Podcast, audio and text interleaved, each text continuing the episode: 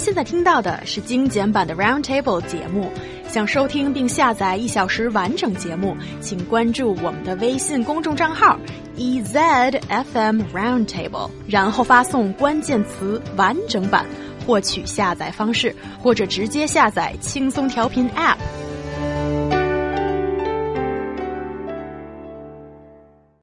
The temperature drops outside, the business of hot pot restaurant picks up. Have you noticed that many celebrities love to invest in the hot pot business? Wu Qilong, Ren Quan, Li Bingbing, just to name a few, are participating in this. And why is it that it is so popular of an investment choice for these celebrities? Tell me more about about this. I would love to. Chinese hot pot is one of the most popular meals in China, and I'm sure many of you know that already.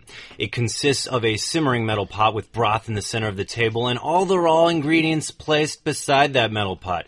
So people can add and cook whatever they want in the broth yeah, whenever they want. So the hot pot has a long history, guys. It's not something that was just uh, a fad or anything. It's been around for thousands of years in China, and uh, Specifically, I think Sichuan also has a very colorful history with the hot pot as well. But figures released by the China Cuisine Association in 2015 showed that the average net profit margin is 4.8% uh, among the most, uh, the 100 best food and beverage companies in China. So remember that 4.8% is the net profit for the best food and beverages. You would expect Hot Pot to be there but actually the percentage for hot pot businesses is even lower than 2.3% net profit. Even uh, Western style restaurants come in higher than that. So basically, as I understand, let's take Chongqing Hot Pot, for example. The average consumption per person has maintained at about 50 to 70 yuan for many years. Uh, but now many places in the country, we might see now that it's changed to 80 to 120 uh, yuan per person. But even with this um, this change, according to the head of Chongqing Hot Pot Association, Li Qiankun, there are over 30,000 hot pot restaurants in Chongqing alone, and there are over 50,000 Chongqing style hot pot restaurants all over the country. And basically, what we're seeing is fierce competition between these restaurants that are offering hot pot and low profit to be split among all of them. So you might you might be asking yourself after what I just said, why invest? Why start a hot pot business? Especially maybe if you're a celebrity, wouldn't you want to do something else? Yeah, we've actually discussed this before the show, and we have different reasons or assumptions here. So mine is that because opening a hot pot business is really easier than the others to when it comes to management. See, in a hot pot restaurant, actually you have to have the recipe and you will hire several, let's say, waiters, but you don't really need a very experienced chef. And uh, you can just hire someone and have them wash the materials and cut them, chop it, and bring it onto the table. And basically, consumers are cooking it themselves, so it's easier. And also, um, according to my personal experience, pretty much every hot pot restaurant I saw is crowded all the time. People love it, and uh, the fame is actually bringing more customers. If considering your idol is opening up a hot pot restaurant, you certainly wanted to check it out. So that is why I think it's becoming a trend for celebrities to open up hot pot business. But apparently, Ryan Price has a different idea. I think, uh, well, okay. So, in my limited experience in the hot pot industry, um, first of all, as, a, as, as specifically me, I won't say foreigners because I've seen some foreigners who can handle the hottest of the hot pot. Me, guys, I get the lowest, hottest hot pot that means like the most mild. And I'm having, I look like I just got out of the shower. So not an enjoyable experience for me, even though I think it tastes good. And definitely not an enjoyable experience for people that are around me because I'm sweating up a storm and I look like I might keel over. But I do really like malatang. And, uh, you know, we often talk about these subjects before the show, and me and Niu Honglin talked about these uh, topics, and she explained something to me about hot pot, um, saying that you know, sure, hot pot is great because of the food you're getting and what's going on, but also the experience. And I can totally understand that.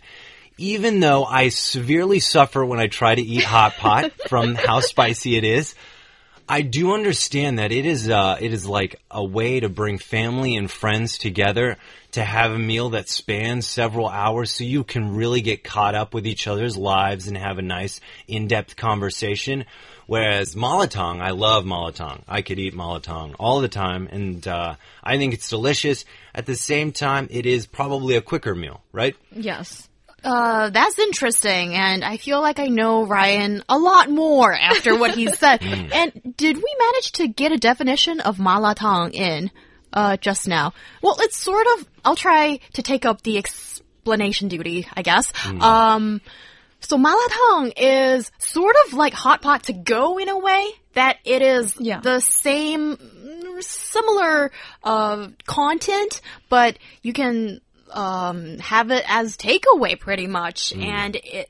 Also, I think it's been cooked maybe in that little pot thing for a bit longer than what you do in a hot pot. But anyway, so it's sort of like a lower, uh, less fancy version of hot pot, and you can have it to go. Yeah, you know, uh, in my experience that I've had, it was the Chongqing version of the malatang, um, where you literally pick your own ingredients and then the cook kind of cooks it up in a cauldron for you, and you're just presented with this big bowl of all that food cooked with all the spices he used.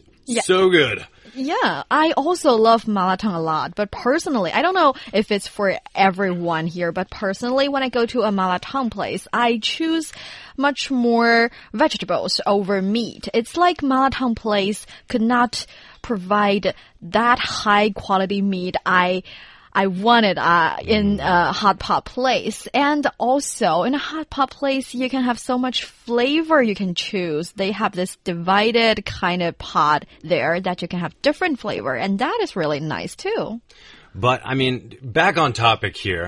Why are celebrities doing this? You know, and often thinking, uh, thinking from a Western perspective about celebrities in the U.S., you have Jay Z and his vodka, or you have Kanye, and I'm sure he owns a bar in New York or something like that. And, you also sit there- fashion brand. you Yeah, sit a there, lot. You sit there and you realize uh, restaurant industry is rarely the safe investment for Mm-hmm. anyone. In fact, I think like some ridiculous amount of restaurants fail, percentage of restaurants. So you can imagine that even probably this hot pot place is the same. So why are celebrities doing it? And I don't think it has anything to do with investment purposes. I think it's a status thing.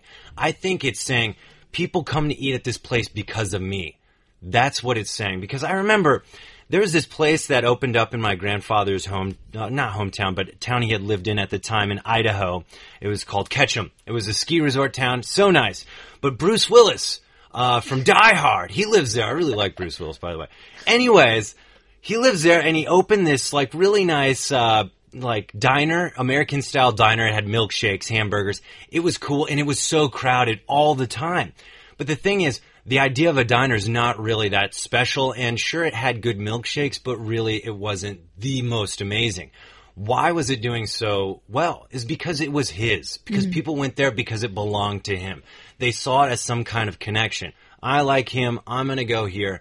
And I think this is maybe the celebrity effect that they're that we're seeing with these hot pot restaurants. You mean the popularity of these hot pot restaurants owned by celebrities? Maybe the pop. I, I would guarantee the popularity of people going Yeah. to this restaurant is associated probably with the celebrity.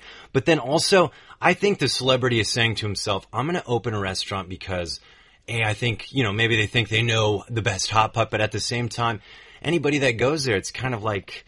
Uh, testament to how popular they are. Yeah, I I think I can totally understand why uh, celebrities want to open their own uh, bar or a restaurant that can accommodate their fans and also draw people in. I think that I can understand, but with hot pot, maybe it's just because Chinese people love it, and you are guaranteed that this is one of those.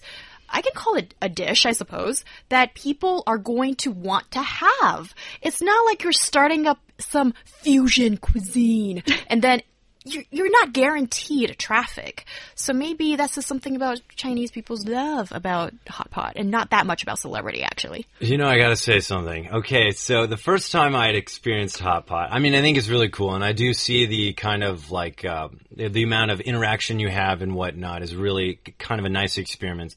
Experience, but the first reaction I thought was, I'm going to hot pot and I'm paying to cook my own food. Why? Why pay to cook my own food? And it's the same with Korean barbecue. Yeah. But with Yeah. Malatong, guys, with Malatong, that doesn't happen. So I'm I'm sticking with Malatong. Celebrities, if you open a Malatong restaurant, let me know. I'll be there. Yeah, and and uh, that's very interesting. And our longtime listener Draco, yeah, Draco's popped up. He said something about oh, such a familiar name, Mr. Mark Griffiths, uh, also who used to be on this show a lot. Um, loves Malatong. He just couldn't stop talking about it. And yeah, I guess our guests on Roundtable, including Ryan Price, I mean, you guys just have a thing for Malatong. do. Yeah. Um. Yes, that's. Oh, a nice true. message. Thank you, Draco, for noticing these things.